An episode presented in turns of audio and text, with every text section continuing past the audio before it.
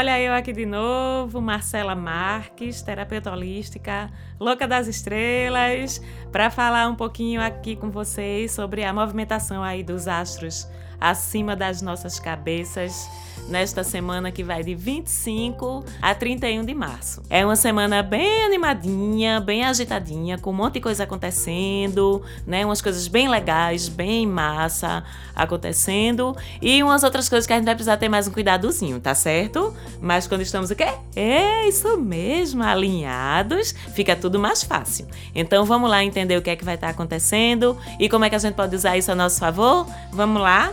Então, a gente começa com desde 21 de março, que a gente tem Sol entrando em Áries, né? O que disponibiliza não só para os arianos e arianas, como para todos nós, as energias relacionadas ao signo de Áries. Então, todos estaremos sentindo durante esses mais ou menos 30 dias em que Sol vai estar transitando dentro do signo de Ares, todos estaremos sentindo mais ímpeto, mais energia, mais capacidade de liderar, estaremos também um pouco mais impulsivos, com mais vontade de fazer as coisas acontecerem, com mais espírito de realização. Temos que dar uma olhadinha em quê? Um pouquinho de impaciênciazinha, uma irritabilidadezinha, um pavio curto que pode surgir com esse sol aí transitando em Ares acima de, das cabeças de todos nós, né? Então, quando estamos isso alinhados, fica mais fácil evitar esse lado aí de mais irritação, de mais impaciência, de mais pavio curto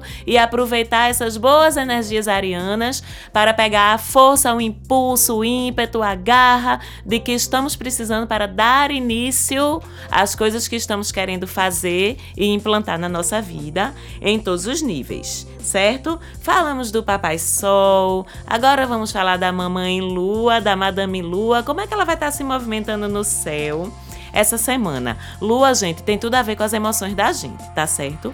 Com os sentimentos, com a afetividade, como a gente expressa e recebe sentimentos e afetividade, não só dentro de relacionamentos é, afetivos é, é, entre casais, como também relacionado com família, com amigos, enfim. Né? A lua fala sempre de como a gente expressa e recebe a afetividade de um lado geral, né? De uma forma geral. A lua essa semana, ela começa seguindo cheia em Sagitário e lá para o meio da semana, mais ou menos, ela migra ainda cheia para Capricórnio. Marcela, o que é que é a lua cheia? Veja só, na fase de lua cheia, tudo tende a se concluir, certo? A gente planta na lua nova para colher os frutos do que a gente plantou, que foram crescendo com a lua crescente, até chegar na lua cheia, onde a gente colhe os frutos, colhe os resultados. Tudo tende a se expandir, a inflar e a atingir a sua totalidade, assim como a imagem que a gente tem da lua no céu, né? Então, com ela cheia em Sagitário e logo em seguida em Capricórnio, o que é que a gente colhe? Do que é que a gente recebe os resultados?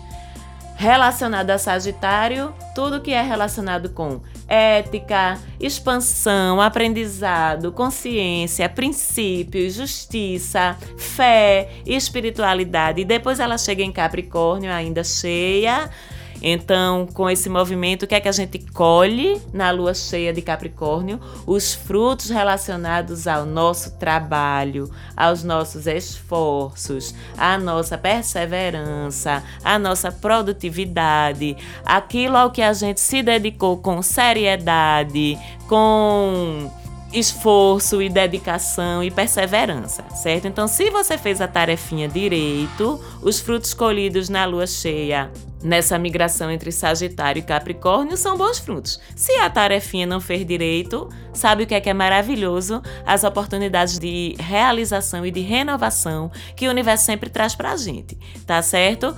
Depois tem o quê? Uma outra fase da lua, onde a gente tem a oportunidade de começar tudo de novo e fazer certinho o que a gente não fez na lunação passada. No ciclo passado, certo? Depois a gente tem essa mesma lua ainda dentro da semana de 25 a 31 de 3, já mais pro finalzinho da semana. A gente tem essa mesma lua minguando em Aquário. Vocês estão começando a entender como é o raciocínio das fases da lua relacionado com as fases dentro de nós e com as coisas que acontecem? Então, se quando a lua tá cheia, a gente vem falar de colheita de resultados, de expansão, de fechamentos, das conclusões dos ciclos, a lua, quando mingua, é o momento de recolhimento, de reavaliar. Olha que lindo, que sabedoria do universo proporcionar isso pra gente, ó. Oh, Toma aqui agora esse período para tu parar, para tu dar uma recolhidinha para dentro de ti, para tu ver, te examinar. O que é que tu fez errado? O que é que faltou? O que é que eu não me empenhei? O que é que eu não consegui resolver? Vamos refazer esse planejamento. E Aquário fala muito de atitudes, de resoluções e de planejamentos relacionados com o quê? Com o coletivo, com o social, com o que você pode fazer ou como você pode agir em sociedade e também com a sua autonomia, com a sua independência, com a forma como você se relaciona com amigos, com grupos e com o coletivo em geral. Essa lua minguante em Aquário, ela propõe, ela chama você para uma reflexão de fazer um novo ciclo melhor relacionado com esses assuntos certo? Depois de falarmos do Sol e da Lua, vamos falar de Vênus, o planeta do amor, a deusa do amor, a deusa dos relacionamentos afetivos, né? que sai de Aquário, tá? No dia 26 agora, Vênus deixa o signo de Aquário e entra em Peixes, que é o signo seguinte a Aquário. Estão entendendo como o movimento do céu é bonitinho? A lua vai passando por todos os signos, um a um. E assim, as energias vão se transformando relacionadas ao tema que é tratado por aquele planeta. No caso de Vênus, é o tema do amor, dos relacionamentos amorosos, dos relacionamentos afetivos, certo? E cada signo vai filtrando esse tema que é trazido por Vênus de uma forma diferente. Então, Aquário, vocês já sabem, né? Aquário é o todo diferentezinho, é o todo descoladinho, que não quer muito grude com ninguém, que não quer muito compromisso com ninguém, que não quer rotular. E veja que interessante. Vênus passou o carnaval em Aquário, tá? Tudo a ver. Então é aquele momento que você não tá querendo se apegar, você não tá querendo rotular nada, não tá querendo começar nada sério, tá querendo manter sua independência, sua autonomia, sua liberdade de ir e vir. Esse é um movimento muito aquariano dentro da afetividade quando a gente fala de uma Vênus em Aquário, tá certo? Só que dia 26, bebê, acabou essa farrinha, tá certo? Isso é bom, eu acho que isso é legal, considero isso legal, porque aí nessa Vênus sai de Aquário e entra em Peixes, que é um signo de água, que ele é todo sobre a apego, ele é todo sobre afetividade, ele é todo sobre sensibilidade, é todo sobre romantismo, todo sobre cuidado. Então, essa Vênus em Peixes, nesse movimento de migração de Aquário para Peixes, ela torna a gente mais sérios em nossas intenções, né, com o outro, com aquele ou aquela com quem a gente está se relacionando. A gente torna todo mundo mais suscetível a pensar em assumir compromissos mais sólidos, mais significativos. Então, se tu tá naquela fase da zona cinza com teu bebê ou tua bebê. É o momento agora em que as pessoas estão pensando em sair dessa fase de zona cinza, tá? Se existe sentimento, se existe afetividade, afeto, carinho, paixão, amor verdadeiros nesse rolinho, o momento de botar a história na mesa para resolver o que danado aquilo é, é agora, com essa Vênus aí circulando em peixes até mais ou menos 20 de 4, ok? Em seguida temos nosso lindíssimo Mercúrio, apressadinho, agitadinho, faladorzinho, tagarela, né? Que aleluia, Jesus seja louvado, sai da retrogradação no próximo dia 28 de março com a graça de Jesus. Então, Mercúrio retrógrado vocês já sabem, né? Que é aquele processo de comunicações que não se completam bem. Inclusive, derrubou até o áudio do WhatsApp um dia desse, não foi? Derrubou as redes sociais, tudo tudo. Os astrólogos até brincaram que Zuckerberg devia se ligar mais em astrologia e nunca tentar fazer atualização de sistema nem mudança de algoritmo enquanto Mercúrio tivesse retrógrado. Mas é bem por aí mesmo, tá certo, gente?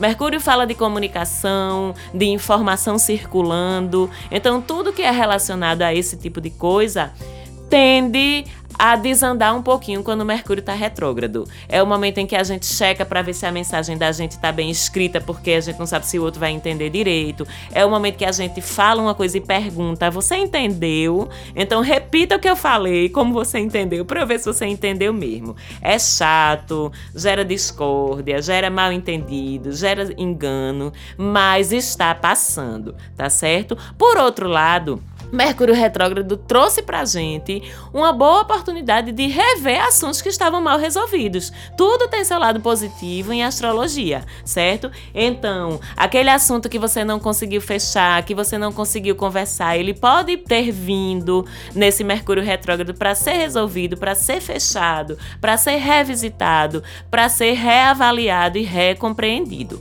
E com o momento a partir do dia 28 em que Mercúrio passa a andar para frente, de novo. Então, graças a Deus, a gente tira do nosso caminho essa questão dos mal entendidos, das dificuldades de comunicação, que pode ter gerado problemas no trabalho, problemas de relacionamento. Tu diz uma coisa, o outro entende outra, ou então o outro diz uma coisa e tu entende diferente passa, passa, dia 28 a gente começa a andar para frente e fica todo mundo fica muito mais fácil de entender uns aos outros, tá certo?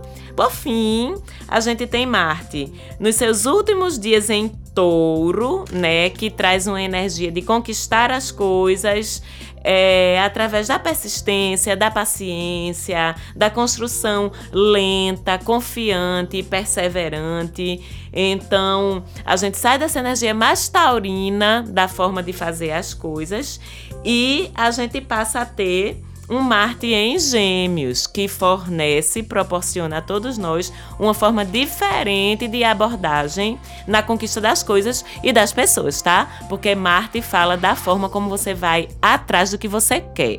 Isso vale para objetivos, isso vale para conquistas e isso vale para pessoas também, já que Marte é um planeta que também fala muito dessa questão do relacionamento, junto com Vênus. Vênus e Marte são o casalzinho do céu, né? Então esse Marte saindo de touro, como é que ele conquistava? Pela perseverança, pela insistência, pela paciência, pela construção lenta e determinada da conquista, seja ela de que for. E aí essa energia, quando Marte passa para Gêmeos, ela muda essa abordagem. Essa abordagem passa a ser uma abordagem geminiana da conquista. Então a gente fala de lábia, a gente fala de capacidade de argumentação e de se comunicar, lembrando que Mercúrio é o regente de Gêmeos e ele volta a andar para frente, mais ou menos na mesma época em que Gêmeos recebe também Marte, certo?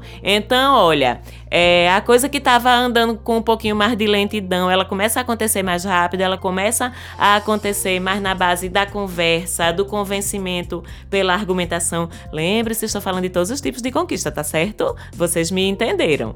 Na pala, como se diz por aí, concede a todos nós é, um pensamento mais rápido, um pensamento mais afiado, um pensamento mais inteligente, uma capacidade de articular e argumentar muito maior do que o normal é uma energia maravilhosa que a gente pode aproveitar bastante, né? Tendo cuidado só com alguns excessos de tagarelice e de falta de noção, né? Que, como eu falo sempre, a questão da sombra, os perigos estão sempre nos excessos das qualidades e não nos seus opostos. Para finalizar a semana, a gente vai falar de alguns aspectos aí interessantes de cruzamentos energéticos no céu. A gente já falou de alguns planetas, alguns astros que são importantes. E a gente tem os aspectos que são é, linhas, na verdade, energéticas formadas no céu pelo cruzamento das energias dos astros entre si. É basicamente isso, né? A gente tem alguns aspectos que eles são sempre positivos e eles trazem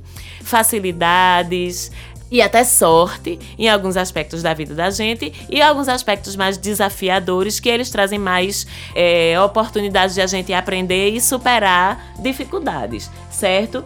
A gente tem hoje, dia 25, O Sol e a Lua em trígono é lindo, papai e mamãe se entendendo muito bem, potencializam pra gente iniciativa ainda mais, já que esse Sol tá em Ares, né? E a Lua em Sagitário, que são dois signos de fogo, de iniciativa, de obstinação para resolver as coisas, para conquistar, né? Então facilita muito pra gente.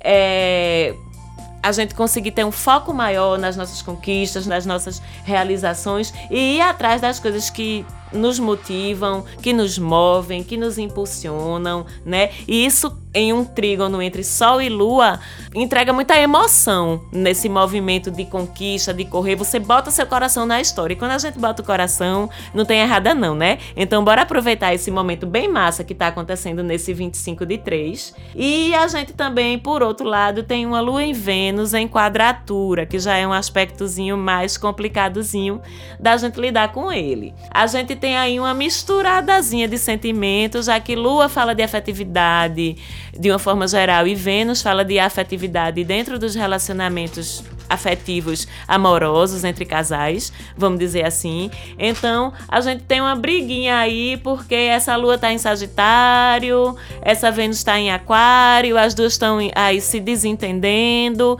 e traz uma certa confusãozinha emocional pra gente. Uma hora a gente quer, outra hora a gente não quer. Uma hora a gente tá bem focado naquela pessoa, outra hora a gente tá se perguntando se é aquilo mesmo que a gente tá afim, tá certo? Mas é um aspecto que passa rápido, espera ele passar antes de tomar quaisquer decisões. A gente pode ter também um impulso aí a tentar tapar o sol com a peneira, negar os sentimentos que a gente possa vir a estar sentindo por alguém, achar que é e que não é, mas eu repito, passa rápido. Espera até o dia 26 para tomar decisões nesse sentido, porque tu vai estar com a tua cabeça mais organizada, tá certo? E ao longo da semana toda, a gente tem aí dois olhares importantes para duas quadraturas. Vocês já sabem agora que quadraturas são aspectos desafiadores. Uma quadratura entre Vênus e Marte, que é o casalzinho do céu. Eles não estão se entendendo muito bem essa semana, não. Então isso traz uma energiazinha aí de atrito, de, de briguinhas ou de desentendimentos entre casais. Não dê muita importância, não, porque não é você, nem ele, nem ela, tá, bebê? É o céu onde Vênus e Marte estão se desentendendo um pouquinho e vocês estão sentindo isso. Então espera um pouquinho, espera passar essa semana para essa energia baixar e a gente conseguir entender melhor o que é que tá rolando aí, por que, é que essas emoções estão tão exageradas. E por fim, prestar atenção também ao longo da semana num aspecto desafiador também de quadratura entre Mercúrio e Júpiter, né, que traz aí uma tendênciazinha a exagerar. Lembra que eu acabei de falar que Marte passa para Gêmeos? Pronto, isso aqui essa quadratura espelha esse mesmo essa mesma situação, né, onde existe uma tendênciazinha aí ao exagero, a falar demais, a se exceder na comunicação, a cometer gafes, tá certo? Falar o que não deve, porque Mercúrio tem a língua solta e Júpiter amplifica isso, né? Então vamos tomar cuidado, ser um pouco mais prudentes na forma como a gente se expressa, se comunica e o como e o que a gente se comunica, que também deveremos passar por esse momento de quadratura dessa semana de uma forma mais tranquila. Então é isso, são as dicas dessa semana aí para a gente acompanhar esse movimento aí dos, dos astros.